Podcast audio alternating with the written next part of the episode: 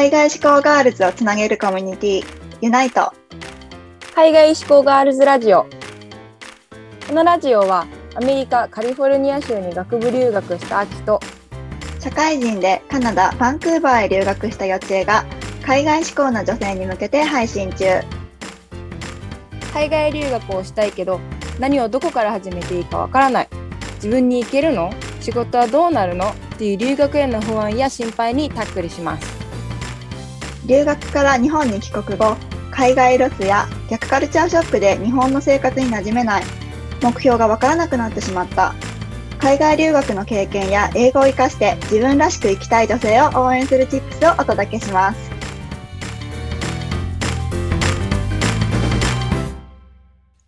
What's up everyone? 皆さんこんにちは。改めましてユナイトの秋とよちえですはですね、1時間ほどの時間の中で、まあ、タイトルの通り、海外志向のリスナーさん向けに、あ価値観とか強みをキャリアに生かすための tips とか、その生かし方っていうところをお話、皆さんでしていきたいと思います。はいまあ、海外志向って何かっていうと、まあ、留学してたとか、あの語学が好き、英語の勉強が好きとか、あとは海外に関わる仕事が好きみたいなところが皆さんそれぞれあるかなと思いますので、あの共通しているところを聞いていっていただけたらと思います。はい。じゃあ、早速画面共有でスライドを映していきます。少々お待ちください。はいでは、これスライドめちゃくちゃ可愛いの作っていただいてありがとうございます。あーよかった 嬉しいですなんかインターナショナル感がありますよね。そうあのこの私のお私たちのこの女の子すいません、ミュートになっちゃった。急にミュートにミュートになっちゃった。しかも消えちゃいましたけど大丈夫かな？大丈夫か大丈夫かな？そうえっ、と女の子と地球のマークが私たちのユナイトのなんとなくのマークででなんかアペルタさんも、まあね、CA さんがメインの,、な。あのクライアントさんということだったのでなんか飛行機のマークとかつけて海外志向感出してみました。ありがとうございます。めっちゃ可愛い。本当も可愛いです。ありがとうございます。といで、まずはじゃあ自己紹介からしていきたいと思います。それぞれの、まあ、コミュニティと、じゃあそれを運営しているそれぞれ一人一人みたいな形でいけたらと思いますが、ではまずはユナイトの方からお願いします。はい、じゃあでは私から、えー紹介させていただきます。えっと、私たちユナイトという名前で、えー活動をしてます。で私たちの、まあ、テーマが、えー海外経験者がこう留学っていうものをツールにしてその海外経験留学経験を生かしてこう意味のある、まあ、ミーニングフルな働き方であったりあと生き方をこうデザインしていこうっていうのをこうミッションにしています。で、まあ、最終的にこう日本の女性が日本にいても海外にいてもこうどこにいてもこう自分らしくこう自分が好きなように働いてこう生きていけるっていうようなこうクリエイトしていきたいなということで、はい、そんな支援をしています。でまあなんでしょう海外経験したり留学してもこう私が本当に望むキャリアって何だろうとか理想の働き方人生って何だろうってこうやっぱり簡単に出てくることじゃないと思うのでそういったことをこう一緒に探していったりその価値観とかそういうのをもとにじゃあ本当に望むキャリアとかを作っていこうっていうことで、えーメンターとしてあとこうコーチとしてそのコーチングを通してその一緒にやりたいことを探していってでその中で留学経験っていうのを最大限にこう生かしていこうよっていうことで、えーコーチングを通して、えーこんな感じの、えー海外の経験者とか海外志向な女性たちを、えーサポートしています。はいありがとうございます。はい、確かに留学から帰ってきてからどうしようみたいなところで悩む人もいますもんね。そうそうなんですよ。なんか私たちも私とあとよっちえもこううん。海外留学行っていた経験があって、こう行く時ってすごく手厚いサポートがたくさんあるじゃないですか、エージェントだったりあと語学学校とか、こう行くためにはたくさんのそういったサポートとか支援を受けられるのにこう帰ってくる時とか帰ってきた後ってもうもうなんでしょう You are on your own って感じで ああなた頑張ってねみたいな。急に放牧感あるよね。そうもう 野原に放たれたウサギみたいなそう感じでなんでだろうっていう、まあ、そこに違和感を感じてたりこう私たち自身が帰ってきた後の方がたやっぱり大変だったんですよね留学行く前より。なのでまあ帰ってきた後も、まあ、自分のそのキャリアとかい人生っていうものに留学を生かしていけるようなっていうサポートをしていきたいっていうのが、まあ、ユナイトのこう起源というか、はい、原点なんですけど、はい、そうですねそこから、まあ、ユナイトということでこうみんなをつなげたいとか世界と日本をつなげるみたいな意味も込めて、はい、活動しています。ありがとうございます。じゃあ、お二人それぞれのちょっと自己紹介もお願いしたいんですが、よいしょスライドを。じゃあ、あきさんからちょっと続けてのはい。お話になりますが、はい。はい、じゃじゃあ私、秋ってこんな人ということで、えー簡単に紹介なんですが、えっと、ずっと生まれも育ちも日本でこう埼玉で育ってきた埼玉っ子です。で埼玉っ子。えー埼玉っ子。で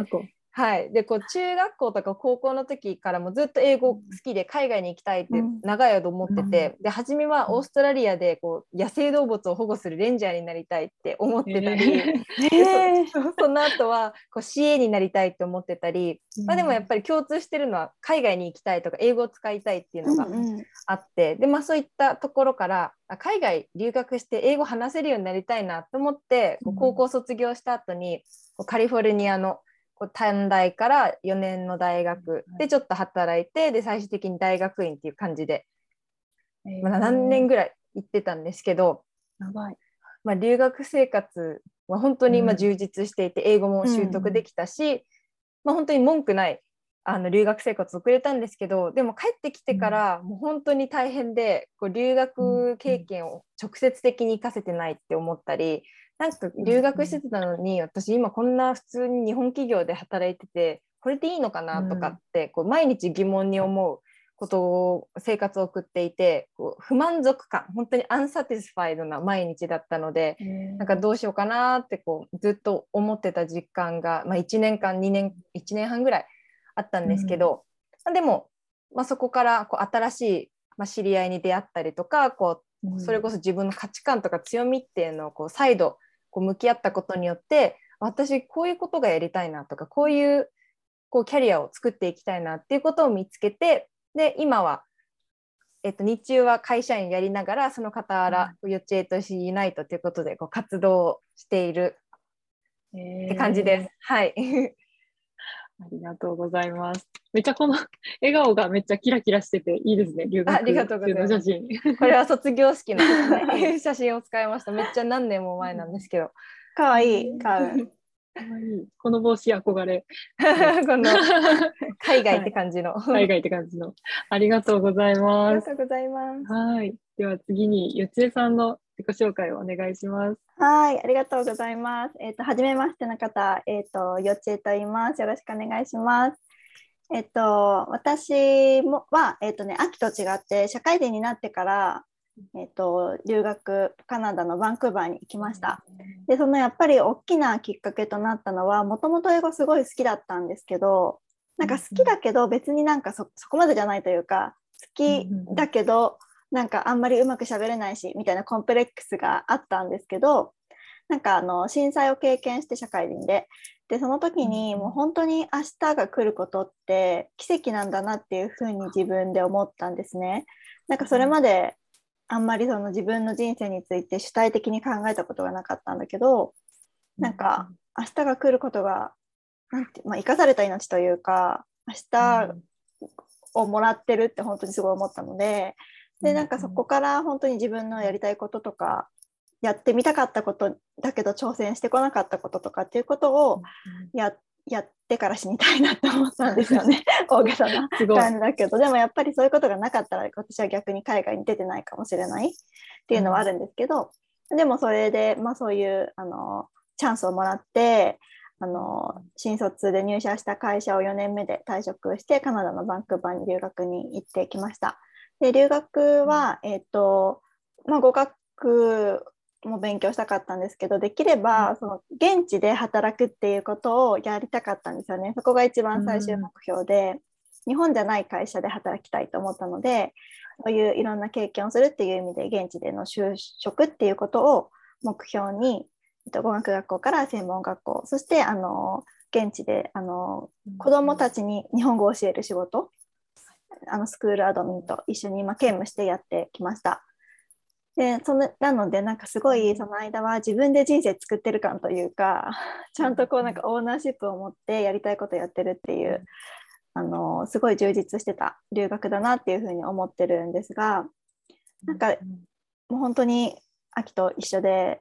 だからこそ帰ってきた時にもうなんかもうやり終えちゃったなみたいな感じになってしまって、はいはいはい。なんかもう人生のピーク終わったみたいな。本当に思ってしまって、ねやりたいことが見つからなくなってしまったんですよね。だからそこの間に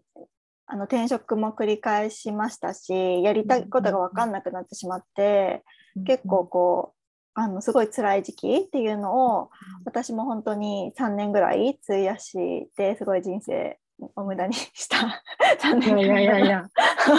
とは思うんですけどでもそのね逆にその3年があったからこそこういうふうに秋と出会って同じ目標というかこういう自分たちみたいな人を減らしたい。うん日本に帰ってせっかく留学に行ったんだったらそれをちゃんとこう自分の糧にしてそれを、ね、最大限生かして日本でも世界でもどこにでもあの通用できる自分らしい生き方っていうことを作っていける人を増やしたいなって思ってあのユナイトを立ち上げました。はいそんな感じですね。はい。じゃあ、の、秋と一緒で私もフルタイムで仕事をしながらやってる感じなので、あの、パラレルワーカーです。でちなみにですが、お二人はどうやってで出会ったというか、でしたっけ？お話されました。えっと、私とあ秋が、私と秋、同じ、まあ、ビジネスコーチを取ってるというか、同じビジネス講座を取っていて、で、あの、私が秋より半年前に入ってたんですけど、はいはい。たまたま本当にコーチがなんかそういえば幼稚園のやりたいことと秋がやりたいこと似てないみたいな感じになって、一回普通にまあこういうコラボライブでもしてみればみたいな話をはい振ってくれたんですよね。でそしたらなんかそのちょっと当時流行ってたあのクラブハウスで最初。コラボライブして、でそこからこうあの秋と私話をしていくうちにもう本当にやりたいこととかミッションとかが重なる部分がすごく多くて、であともう本当に個人的に住んでるとこがめちゃめちゃ近いとかたまたま。偶然。そう偶然近くて。なんかそういう本当に運命的な出会いというか、そういう感じで私と秋は出会ってよくあのこう学生の時の友達って言われるんですけどうんうんうん知り合い歴はだからユナイト歴と同じぐらい 1年ちょっと一年ちょっと。で知り合ってそんなこうやって知り合ったんですよねだからビジネスをやるパートナーとして知り合いましたすごい。じゃあ、そのコーチが引き合わせてくれたっていう。そうなんですよそうねなんです。ご縁がすごい。ありがとうございます。じゃあ、その後の話とかもここから深掘りできればと思いますので、はい、はいよろしくお願いします。お願いしますはい。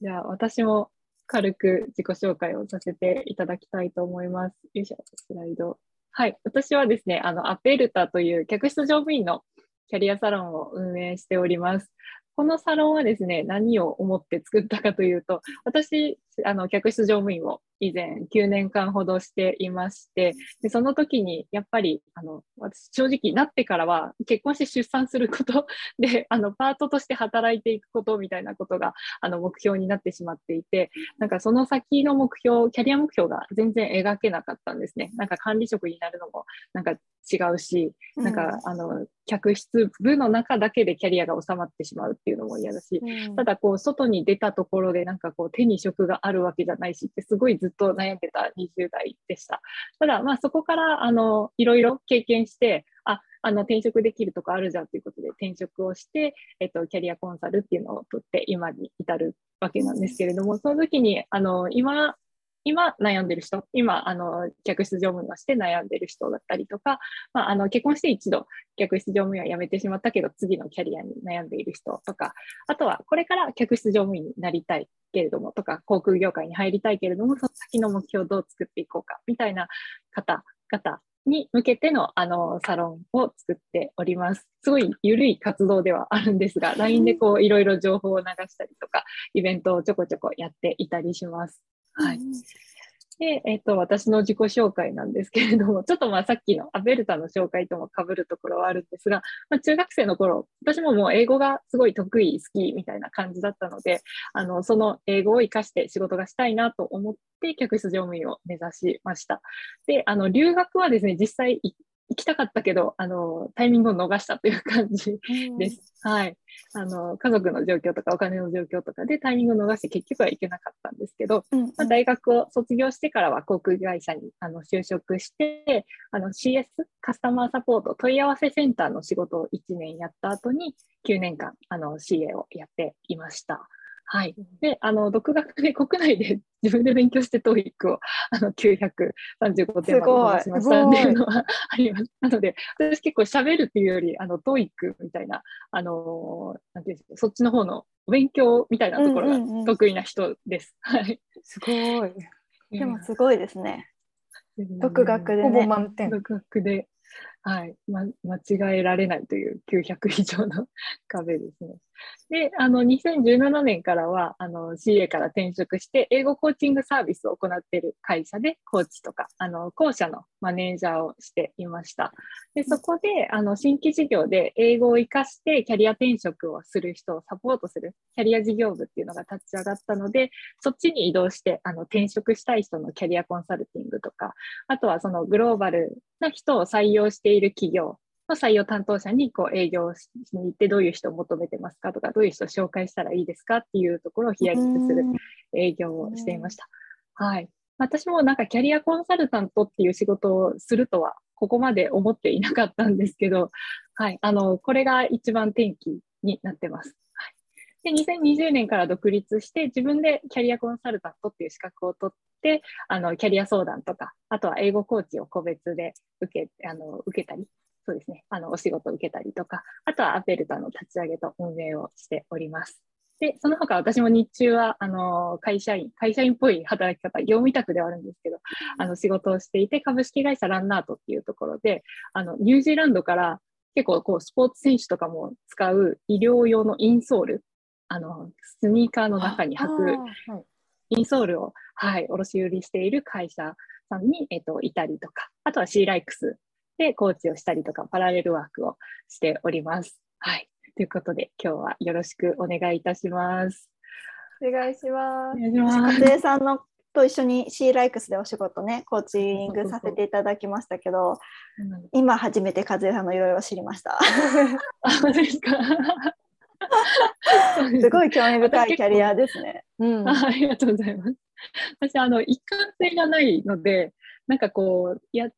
一つの仕事とか一つのあの会社で働いた先で何かこう偶然キャリアチェンジというか、移動があったりとか、そういう感じで積んできたので、なんて言うんでしょうね、うんうん、なんかこうな何かに特化しているとか、そういう感じではないので、なんかどどんな人ですかって聞かれるときが一番なんかこう言いづらい。いろいろできます。何でもできます。みたいな感じですね。で、よつえさんと、そう、シーライクスでコーチを一緒にやっていたので、そのつながりで、はい、今回のイベントに至るという感じですね。はい。はい。よろしくお願いします。お願いします。はい。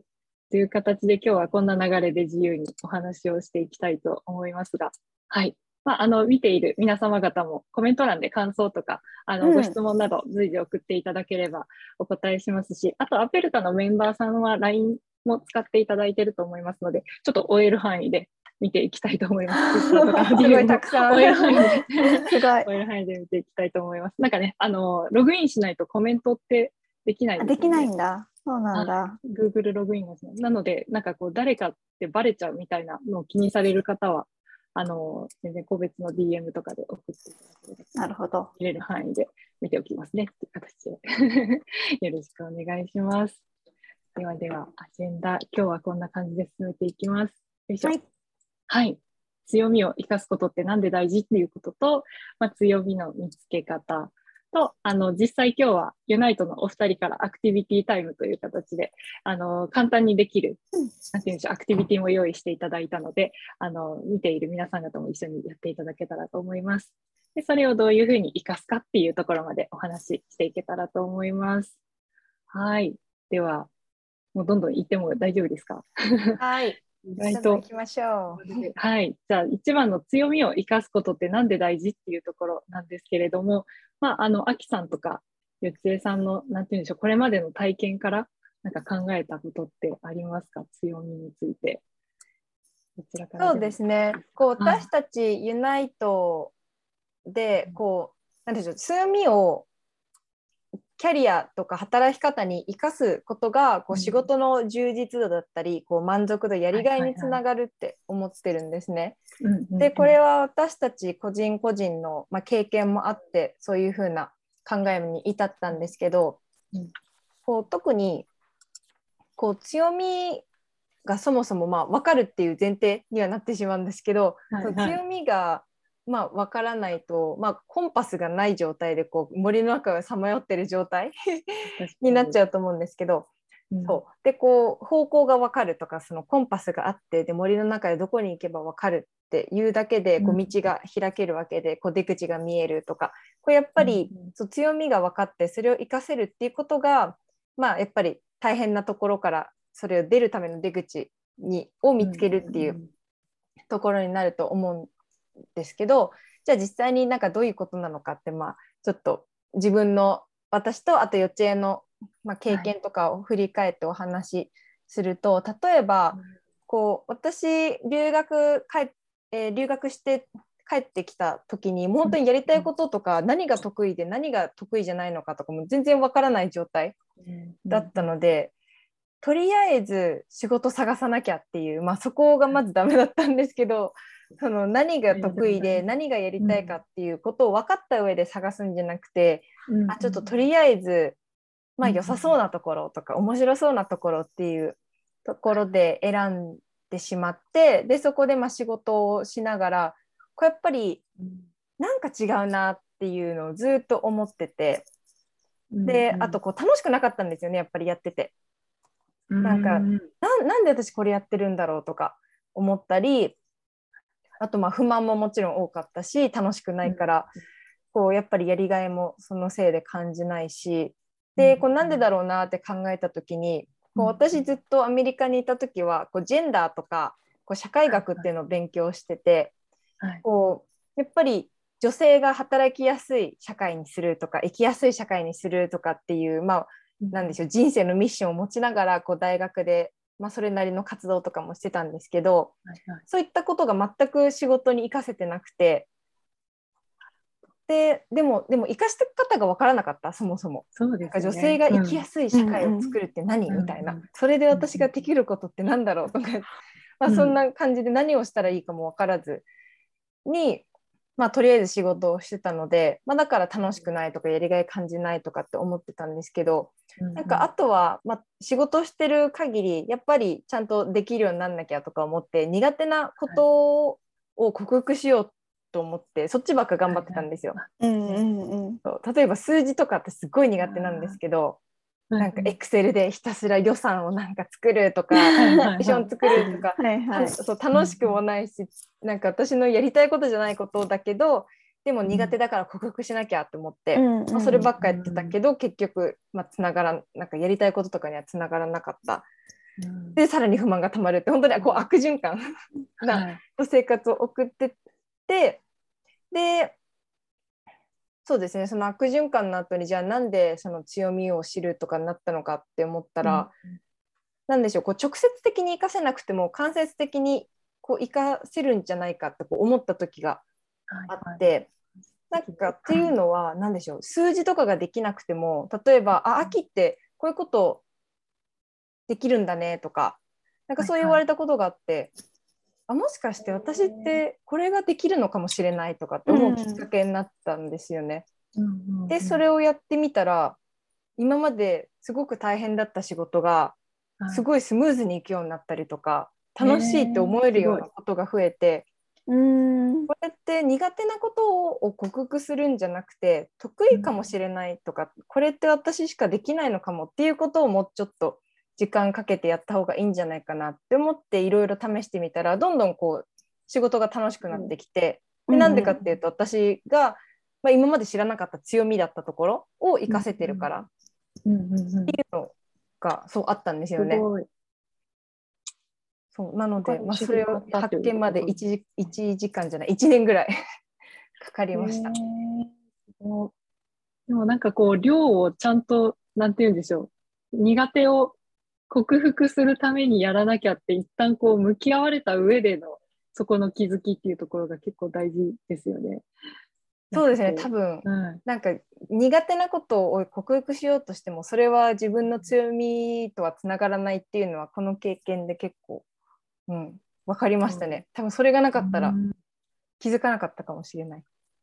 すごい。それ言ってくれた方ってめっちゃ感謝ですね、いや本当に多分自う分一人じゃ気づかなかったと思います。うーん、確かに。確かに。えー、じゃあ、よっちえさんはどうですか？自分の強みに生かすことについて、はい。強みを生かすとか。はいこ。とについては、えっ、と私はなんか逆に 英語が得意だと思ってたんですよ最初。だけどなんか大学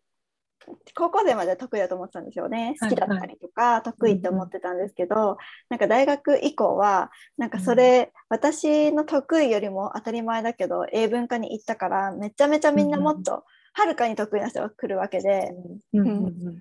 なんか全然得意じゃなくなっちゃったっていうか別にそのレベルが変わったわけじゃないんだけどこの比比較する対象がレベルが高すぎちゃって、でなんかもちろん帰国子女だったりとかあとうん国内ねあの本当風さんみたいに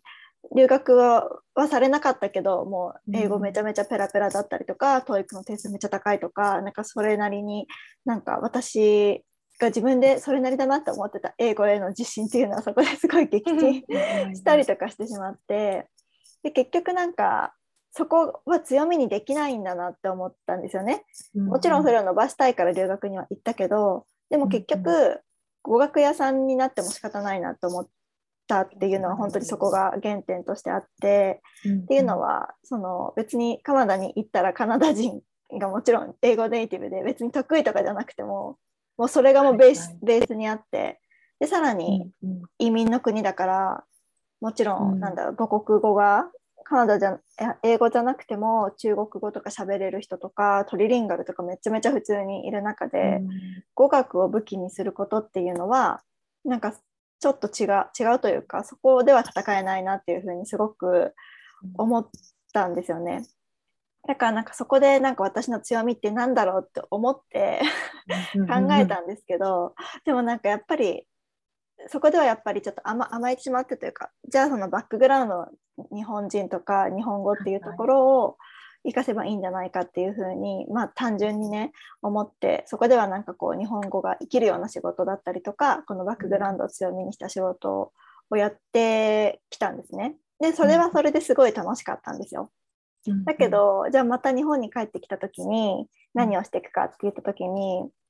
なんか英語を生かした仕事ってやっぱり秋じゃないけどダイレクトに英語を生かした仕事をししないといけないというかそれしか頭に思い浮かばなくて、うん、あうん。の英語講師とかそれこそうん。あの英語を使って輸出入の仕事をするとかしか思い浮かばなかったんですね。うん。うん。だから、まあ、もう一回本当に単純にあの子どものバイリンガル講師というか、まあ、英語を教えつつあの保護者の方には日本語でサポートしますみたいなお仕事をしてたんですけど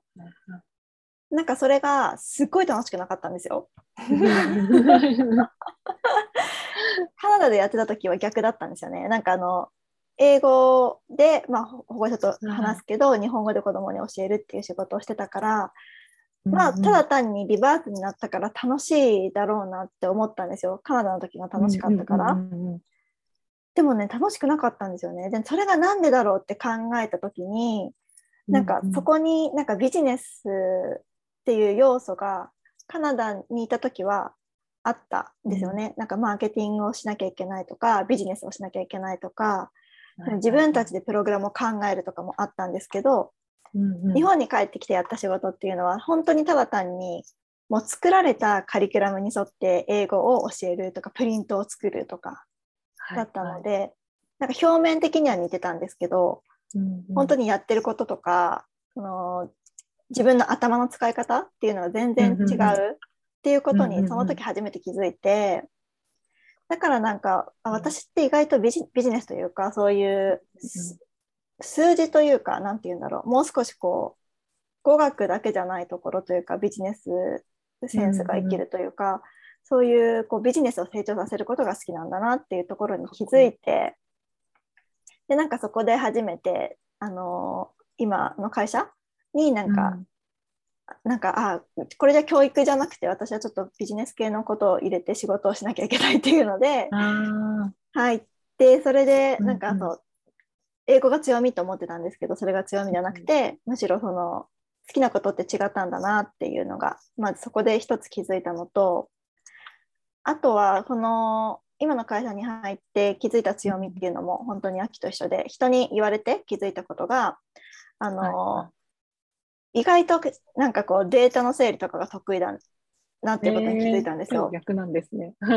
私はすごくデータとか興味興味ないっていうかただ単にでも綺麗に整理するのは好きなので、うんうん、ただ単にやってたんですよ。それが普通だと思って。はいはい、そしたらなんかみんながねよしこれやってみたいな感じですごい言ってきたりとか、えーはい、あとはなんだろう、まあ、本当にこれは単純になんか生活面で外国人の従業員が多かったので、うん、その彼女たちの生活面でこう tax のなんか、うん、税務署に電話して聞いてあげたりとか、えー、そういうことやったりとかあとその支払いも私あんまり締め切りとか忘れないタイプなんですよね。なんか忘れる忘れないようになんかカレンダーに書くとかちゃんと Slack のリマインダーをつけるとかっていうのを、もう本質的にやるタイプの人なんですけどなんかそれがみんな意外としないらしくて。うん、できない。そうだからなんか私は忘れないよねっていう謎の忘れない係みたいになって。みんなのリマインダーそうそうそうだから本当リマインダー役とか本当秘書っぽい仕事とかその経営、簡単なこう簿記生産とかそういうのをやらされるようになったんですよ。もちろんそういう仕事じゃないんですよ。私バイヤーで入ってるんで関係ないんですけど。でもちっちゃい会社だったので、なんかできる人がやるみたいに結局ななっていって、はいはい、でそういうデータの整理とか支払いの管理とかっていうところも任せられるトラストできるっていうところが強みになってなんかの信頼してもらって昇進したっていう経緯があるので、うんうん、なんか今まではそういうのって私自分のところ自分にな強みだと思ってなかったっていうか普通だと思ったんですよ。リマインドかけるとか目覚ましかけるのと一緒だと思うぐらい普通だと思ってて。確かに。とかそうあのデータを整理するとかあのエクセルに入れとくとか、はいはい、そういうのも普通だと思ってたことを意外となんか綺麗に整理してくれるよねとか、どこのシートにあるんだっけとか聞かれるんですよ。うんうんそういうなんか本当にその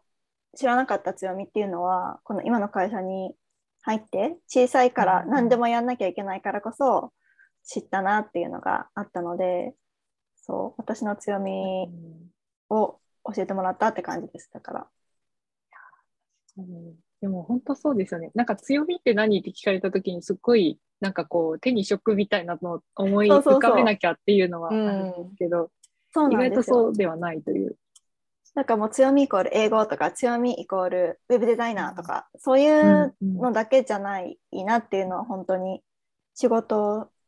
転職とかね、する上で面接の時とか聞かれる時に、なんかそういうこういう私生活というかうん、日常的に仕事会社でやってることとか任されてることに意外とヒントが隠されてるのかなっていうふうに思います。うん、確かに。なんか強みを見つけるとか強みを考えるって思うと例えばそれこそ転職活動就職活動してる時に強みを探すとか、そういう、まあ、本読んだりとかしてると本当例えばもうスキルとして例えばなんだろうな、それこそ数字の管理とか、なんとかとかとか言って、もうスキルでこう名前がついているようなことばっかり出てくるから、あ、これ私でも得意じゃないなとか、うん、これちょっと違うなとか、なんかそう思ってたけど、こう、いろいろ経験すると、スキルっていうわけでもないんだなとかっていうのが分かって、うん、そう。だからそうこれもうちょっと次のところでもお話ししていくんですけどそう実際じゃあスキルじゃない強みって何なのかとかっていうのも、うんうん、そうこう周りから言われるとかこう質問を自分で問いかけてそれを考えてみるとかってすると、そう、まあ、本とかには載ってないようなそうスキルじゃない強みっていうのが分かってくるかなってうんうん。思うのでそうつぜひ次のアクティビティとかでもね,、はいそうですはい。やっていければと思います。ありがとうございます。と一瞬お話の途中で皆さんの顔が見えた方がいいかなと思って画面共有を切ってトピックをコメントに書くみたいな感じでやってました。あ、ありがとうございます急に変えちゃって。結構じゃあ、そのなんか強みを生かすっていうのは、ユナイト、今のコミュニティの中でも結構大事にされてる部分とかはあるんですか？経緯とか、あなんかこう、コミュニティの、なんていうんでしょう、企画とかに生かし。てるとか。あ、これはなんか今さっきうん。秋が話したことと私が話したそのそれぞれのスキルにはいはい。意外と関わってこなくて申し訳ないんですけど。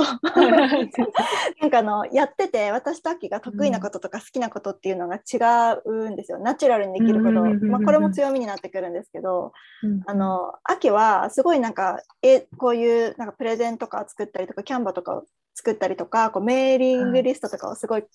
あのテック部分ですごいサポートというかすごいリードを取ってやってくれるんですよね。うんうんうん。で私それがすごい苦手でなんかうわーやだな ホームズくんのだるとかって思っちゃうんですけどでも逆にこうなんか人とコミュニケーション取ったりとか、あのコラボのお誘いとかそれこそしたりとはいかはい。するのは私は結構好きで秋はなんかメッセージを返すよりテック部分とかのが好きだったりとかもするのでなんかそういう意味で自然にこうバランスが取れてたりするうんうんっていうのはすごい助かってます。うん今でも生かしつつ運営をされてるっていうところうん、ですね。すごそいうですね。はい。でしかもなんかそれぞれあの強みがなんか他の方からの言われて気づくみたいなところが共通してありますね。うん、確かに。はい。ちょっと次のアジェンダにもかぶっちゃってきますが、はい強みの見つけ方、はい。っていうところで、なんかその他になんかこういうことをやっていたとかってありますか？コメントにも流しておきます。今の。あえっ、と強みの見つけ方は、またそうですね、はいあのさっきねあの言った話のポイントのうちの一つとして、やっぱ人からフィードバックをもらうっていうところがあるかなと思うんですけどこれはやっぱりこうなんかコーチングしてもらったりとかっていうのがやっぱり一番ねこうワンオンワンでお金をね払ってコミットしてやってくれるっていうのでそれが一番すごいいいなっていうのを思いますけど、あとはあの強みを見つめる見つける質問をこう自分にしてあげるとかはいそうう。いうのを、あの私たちはやってきました。う。んなんかそれ開開発されたみたいな感じなんですか？強みを見つける。なんか質問うんうんうん。診断とか。それともなんか外からヒントを得てみたいな。すいません、なんか台本にない質問だった。結構あの本もそうですし、うなんか秋がその多分その自分でちょっとこうダークだった。ダークフェーズの時にた。くさん多分自自己啓発というかこう自分の強みを見つける本とか読んだって言ってたよね、うん。確か。そう。うん。そう。あのそれこそ本当に自分で探す方法とじ自分で自分に問いかける方法とこう人から教えてもらうっていう2つメイン軸があるかなと思うんですけど、まあ、全部人から言われてもやっぱり自分でこう強みと思うところを探すっていうのも、まあ、必要だと思うのでそう私の場合は自分でまず探すっていうのをやってみてて。でこう本読んだりこういろんなウェブでもタイプ診断とかあるじゃないですか。はい強みストレングスフィンダーとかその仕事のスキル探すみたいな、まあ、そういうのやったりとかしたんですけど、でもやっぱりこういろんな本読んでもこうサイトとか読んでも結構なんでしょう強みを見つけるためのキーになる質問って共通してることが多かったんですよね。なんか強みイコールそのやっぱり人よりも楽にできることだったりとか自分が楽しみながら苦苦に思わないこととか結構共通したところがあってでうん。そういうところを、まあ、いろんなところからピックアップしながらこう私とよっちえでもあ私もそれ聞かれなんかそういう質問答えたよとかこういうこと考えたよとか、っていうのを2人でこう組み合わせてってあじゃあこれぐらいのいくつかの質問答えたらちょっとなんだろうアイデアとか結構見えてくるよねっていう感じでそう私たちの真ん中で強みを見つけるいくつの質問みたいな感じで出来上がりました。すごい。すごい、そこまで作っているってめちゃくちゃすごいですね。ありがとうございまあでます。はい。なんかやっぱり自分で考えて自分で答えてもやっぱりこうんう見える、そうなん見えないところもあるじゃないですか。はい。うん。自分が見えてるせ範囲がこれだけだったとしたら、うん。やっぱ後ろからこう見てくれる人とか意見くれる人がいた方がいいので、まあ、そういう意味でやっぱりコーチをつけるとかそのなんでしょう就職か就転職とかそういうところでも、まあ、キャリアカウンセラーとかいるじゃないですか、うんそういう人からやっぱり、うんあでもあなたこうじゃないですかとかって言われることによってあうん自分じゃ気づかなかったって、それこそ私と幼稚幼稚園も他の人から言われたこととかでハッと気づくことがあったので、やっぱり自分の力だけじゃなくて、こう外の力とかアイデアを借りるっていうのもさらにこう強みを見つけるヒントになると思ってます。ですよね。なんかこう自分で考えるプラス人からのみたいなところとのバランスというか、うんそんな感じで見つけていくのが良さそうですよね。そうですね。あのありがとうございます。すごいなんかあっという間なんですけど、45分になっているっていうのがいや私もびっくりしたやばいと思ったびっくりしてあっという間になっちゃいましたね。ここで結構あの参加いただいた皆さんにもアクティビティを今日用意していただいたので、はい。お二人からですねはい、強みを見つけるためのアクティビティタイムをちょっとお渡ししたいと思います。私、スライドやりますんで。はい。はい、お願いします。はい。じゃあ、あの、本当に簡単な質問を私たちで3つぐらいかな、今日ピックアップしてきたので、なんかお手元に紙とか 何でもいいので、ね、ペンとあのうんメモ帳がある人は、その質問に対する答えっていうのを、まあ、ちょっと書いていってほしいなって思うんですけど、えっと、この質問は、えっと、私と秋の方で、まあ、いくつかある中での、なんかすごい、多分これを答えたらなんとなくこう、大まかなものが わかるかなっていうので、あの今日は準備してきたので、ぜひあのご参加いただければなって思うんですけど、はい、あのでは。とりあえず質問をね、3つ考えてきたので、その質問に答えてもらうっていうことでやっていきたいなと思います。スライド動かしますね。お願いします。ということで、えっ、と、ミニワーク、What is your strength? ということで、強みは何ですかっていうところをちょっと見ていきたいなと思います。はい。はい。はい、まず1問目。人から得意だよねって言われることは何ですか？というものになります。これも、えー1分ぐらいですかね。ちょっとお時間取って皆さんに考えてほしいなと思うので、1分私の方で測っていきます。ありがとうございます。これもねなんか多分1分で全ての答えが出てくるわけじゃないと思うので、まあ、この1分と、うんあとこの、まあ、聞いていただいた後に再度自分の、まあ、ホームワークとしてうん。こう、ね、改めて考えてもらえればいいかなと思います。ちなみに秋は人から得意だよねって言われて、さっきさその同僚の人から言われて気づいたことがあるかなって思うんだけど、何が得意って言われたの？こう周りをすごい周り見れるよねっていう。うん。私全く気づかなくてそれ、なんかなんならそれが強みとかスキルだとは思ってなかったから。周りを見れるよねっていうのはなんかちゃんとこう的確に冷静にこう状況判断できるよねってこと？それとも優しいというよりかは、えー、と自分のこうタスクとかをやりながらみんながチームチームメンバーが他の人が何をやっててどういう状況で大丈夫かとかその人にサポートが必要じゃないかとか。あそういう自分のことをやりながらそそう周りの人の状況を気遣えるみたいな。確かに。それってすごい大事だけど確かに言われないと気づかないかもね。そう。別にねなんか社会人としてそれって履歴書に書けるスキルかって言われたらそうとは思ってなかったから。確かに。そうだから自分の中では多分ひ人から言われなかったらうん。強みだとは思ってなかったところ、うんうんうん。そうそういうところもね多分強みとか得まあ素質になるかなって思うので皆さんももしなんか人から言われたけど気づかなかったこととかねあったら書いてってほしいなと思います。うん、はい、ね、これでちょうど1分経ったの1分くらで、ね。はい、皆さんがどんな感じだったのかちょっともしシェアできる人がいたらうん。で LINE でもぜひ教えてください。さんに LINE でもいいですし。ぜひぜひ。はいお願いします、はい。じゃあ2問目に行きます。はい。2問目はやってて時間も忘れてしまうことは？ここれってよくこうゾーンに入ってるとかなんか降りてきてるとかっていろんな表現の仕方があると思うんだけどこうやってて気づいたらあもう1時間経ってたとか2時間経ってたとかうんうんもう熱中しちゃって、もう時間も忘れちゃうとかっていうことなんでしょうか？ちなみに和也さんは何ですか？と 気急に振る。してしまうこと。そうですね。熱中すること、熱中すること。なんか、あの、攻略してる時、何かを難しいものとかを、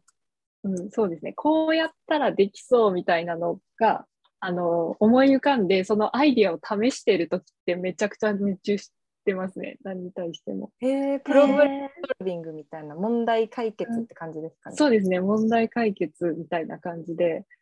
はい。なんか、あの、趣味は、趣味がゲームなんですけど、ゲームもすごい攻略みたいな感じですし、あとは、確かに。はい。こんし仕事でも、なんかちょっとうんうん今は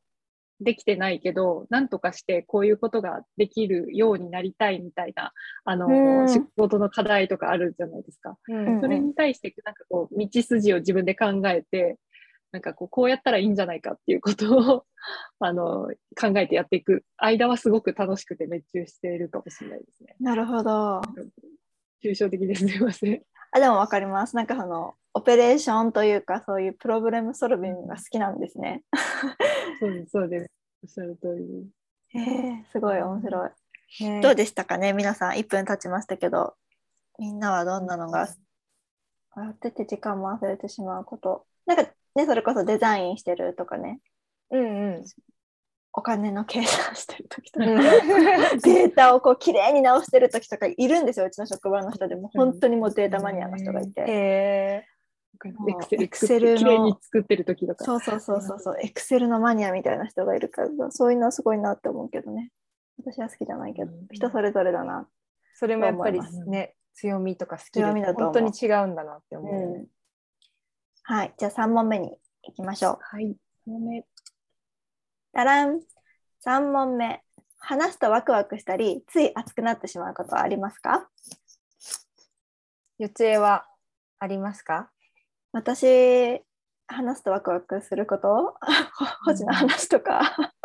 何ですか？星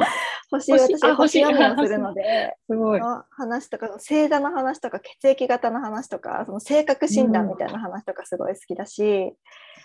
あとはなんかその海外と日本のなんかこうなんて言うんだろ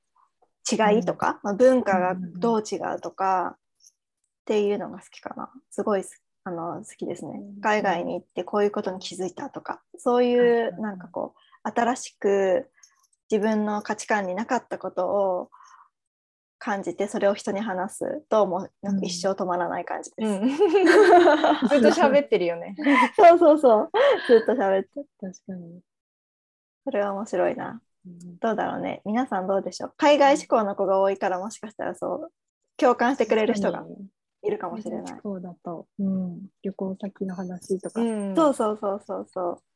きな人が多いかなと思いますが。うん。皆さんいかがですかね？はい。これで最後かな？もう一問ありますあもう一問あります。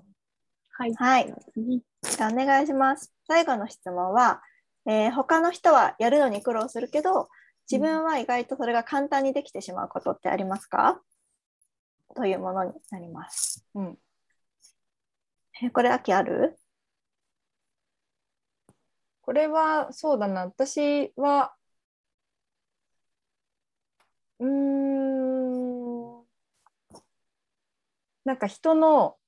うんこう悩みとかをうん。聞聞ける？なんかこれ私うんうん。普通だと思ってて、そしたら職場の子とかはうん。もうもう人の話とか聞いてられないとか なんかなんだろう 人の話聞く前に自分の意見を言いたくなっちゃうとかあそうそうそう。あそう傾聴そう。私は結構自分の意見はとりあえず置いといて人の話をこう聞いて聞いて聞いて、うんあそうなんだってこうシンパシーいやエンパティかとかをこう与えられる。けど、そううん。意外とそれ他の人だとあ私そういうのできないとか聞いてらんないとかこう口挟みたくなっちゃうっていう人がそう意外といてあこれってみんなができるわけじゃないんだなって最近気づいた。確かに今ねちょうど1分経ちましたけど傾聴のスキルって難しいなって私もコーチングしてる時も感じてましたね。なんか。ただ聞いてるだけじゃないですもんね。うんうん。うん、そう。傾聴の後に質問してあげるその質問の質とかもねすごい、そう。ね、うん。聞くことって簡単そうに見えてすごい難しい。って最近思どうしてもこう自分っていうフィルターが入るからさアドバイスしたくなっちゃうんだよね、うん私。だからちょっと難しい。それは私も。う。うんはい、そんなわけでお時間来ましたけど、皆さん、どうでしたかね？もしなんかこれね、リプレイで見てくれてる人がいたいたとしてもね、うんうんユナイトとか、あとアペルタのね、あの LINE だったり、DM だったりくれると、うんうんなんかちょっとみんなのね、お役に立てたらいいなというふうに思うので、ぜひどんな結果だったか教えていただけたら嬉しいなと思います。ありがとうございます。ぜひぜひまた時間ある時にもう一回やってみてください。やってみてください。はありがとうございます。では、ちょっと待ってください。これ、元に戻したい。これですね。はい。はいじゃあ、ちょっとアクティビティをやって、自分の強みをちょっと気づいた、あの、うんちょっと、あの、分かったみたいなところでですね、じゃあ、これ、それってどう活かすのかみたいなところも、あの、ちょっと時間ある範囲で考えてはいきたいと思うんですけど、はい。でも全然、あの、私は全然、あと大丈夫なので、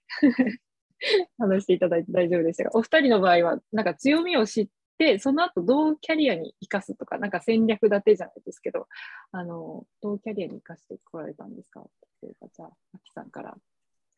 そうですね。私の場合は今の現職を通して私はこう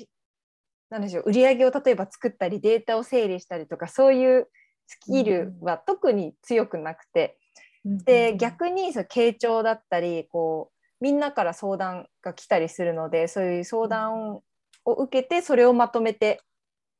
なんでしょうこうグループのまあ課題として進めていくとかこうチームビルディングみたいなところが、まあ、ぐるままるっとまとめると自分の強みなんだなっていうことが分かったので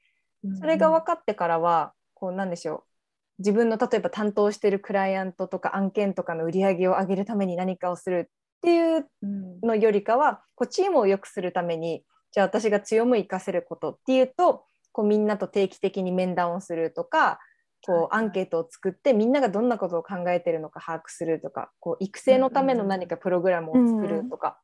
なんかそういう方の方が自分も楽しめるしうん。それで自分がやることによってしっかり結果が出るっていうこともなんか少しずつ分かってきたので、こう今まで苦手なことを克服しようとしてたところからこう自分が強みと思ってることをやっていくみたいな,、なんかそっちの方にこうシフトしてきたんですけどなんかこれって最終的にその私がずっともやっと思ってたその日本で女性がこう生きやすいとか働きやすいっていうそこの漠然と考えていたことがあこれって私のこういうスキル使って貢献できるんじゃないかなっていうのにつつながったんですよねうん。最終的に。確かに。なんか直接的には例えばこうなんでしょうね。私が議員になってとか日本の首相になってこういう法律を作るとかそんな直接的じゃなくても そうよ。間接的？その通り。だ。そう。そうですよね。なんかそう首相にならなくてもうん。間接的に例えば私がこういう仕事のチームの女の子に例えばそういうコーチングみたいな感じでワンオンワンとかで面談をして、その子が、なんか私こういうことができるんだっていう発見につなげてあげたりとかそういうのでも、うん。その人がこう日本で例えばキャリアをとかうんなんだろうな仕事を進めていく上で何かの発見になったりとか、うっんうん。ていうところに、間接的にやっぱり関与できてるなって思ったのでそれに気づいてからはすごい仕事とか、まあ、自分が自分のなんだろう姿勢仕事に対する姿勢とかっていうのが変わってきたので、やっぱり直接的に強みを生かすってそこにばっか固執するんじゃなくて間接的にじゃあどういうことでできるかなっていう方向に結構変わってきたのでそうですねそれがあってから私はすごい、まあ、今の現職もそうだしこのユナイトの活動でも結構最大限に自分の強みを生かせてるなっていう実感はありますね。すごいいいですね。すごいいい気づき。うん、うん、本当にゆつえさんはいかがですか？私の場合はあのー、そのまあ、リマリマインドとか記憶係みたいな感じだったりとか、ね、その細かいこととかをすごい気にしちゃうんですよ。もうそもそも性質的に、うんうん、星回りでも気にする性質っていうことを後々後付けで分かったのであの私はこういう人なんだって理解して、でなんかやっぱりね自然になることが多いんですよ。ちっちゃい会社なのでさっきもね、うん、お話ししたんですけれど得意な人のところにその得意なものが回ってくる仕組みにどうしてもなっちゃうんですよね。ちっちゃい会社なので。だからその回ってきたものに関してはできるだけやるようにしてでもなんか逆にその得意って思われてるけど自分は楽しめてないこととか私はその和江さんと逆で結構プログラムソルビングが苦手なんですよね。なんか平和主義なのであのそのままうまくいってることをうまくいかせ続けたいというか、なんか、あわざわざこう穴を掘って根本的な解決するってやったらすごくいいんだけどでもすごい体力とか持続力とかがいる仕事じゃないですかそれって。本当に。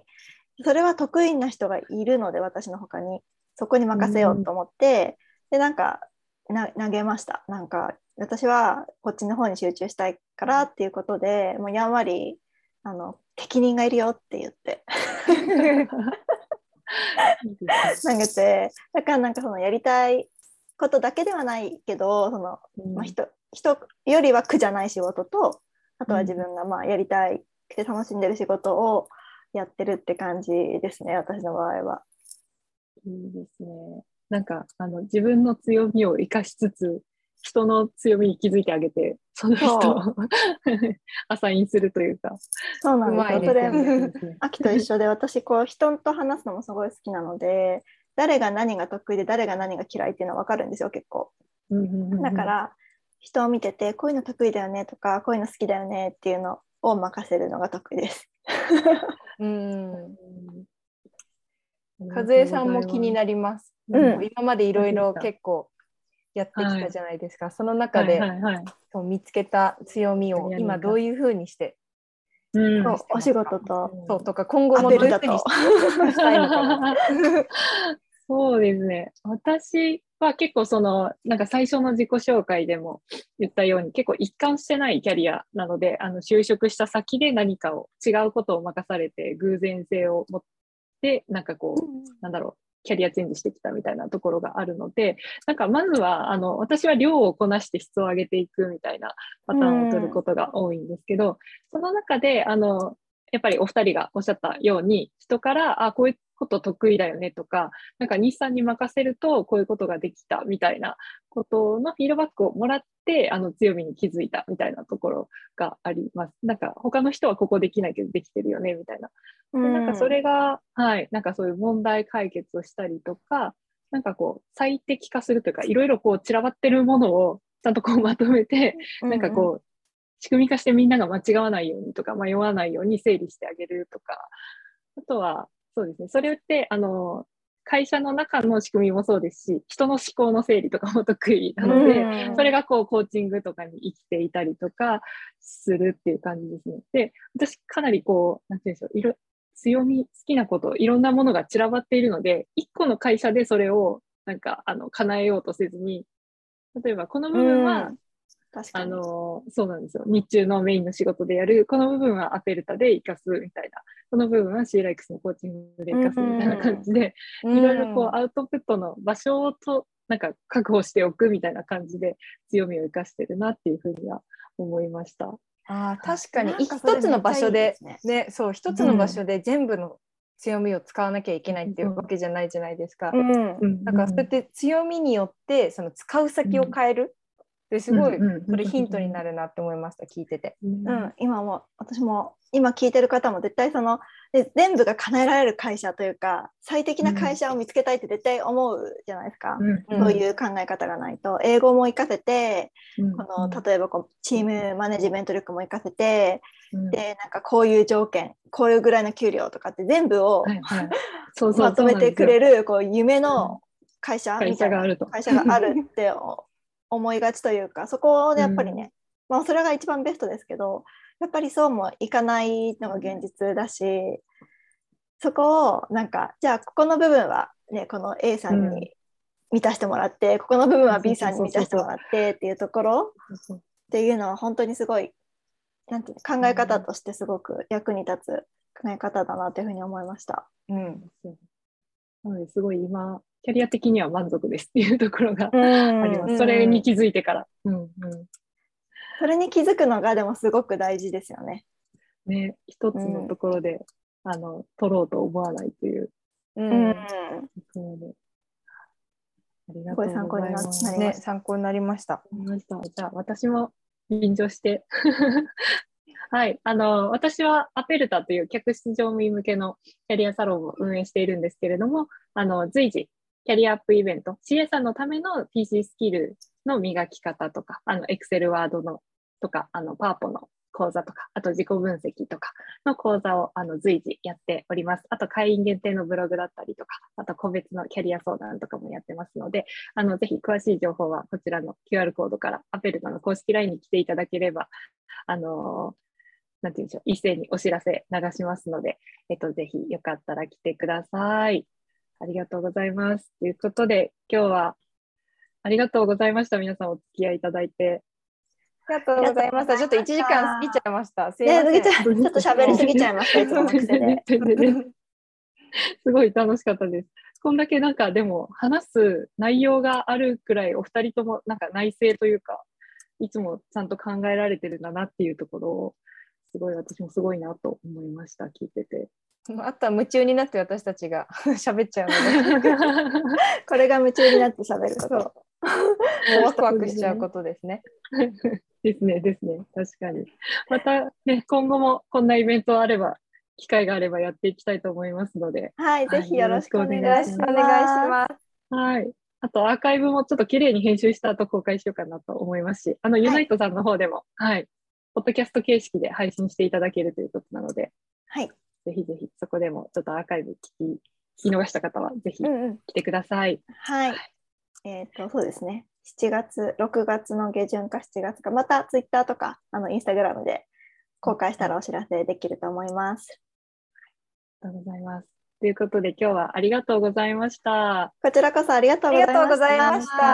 聞きに来てくださった皆さんもありがとうございました。ありがとうございプレイのみんなもありがとうございました。はいおやすみなさい。おやすみなさい。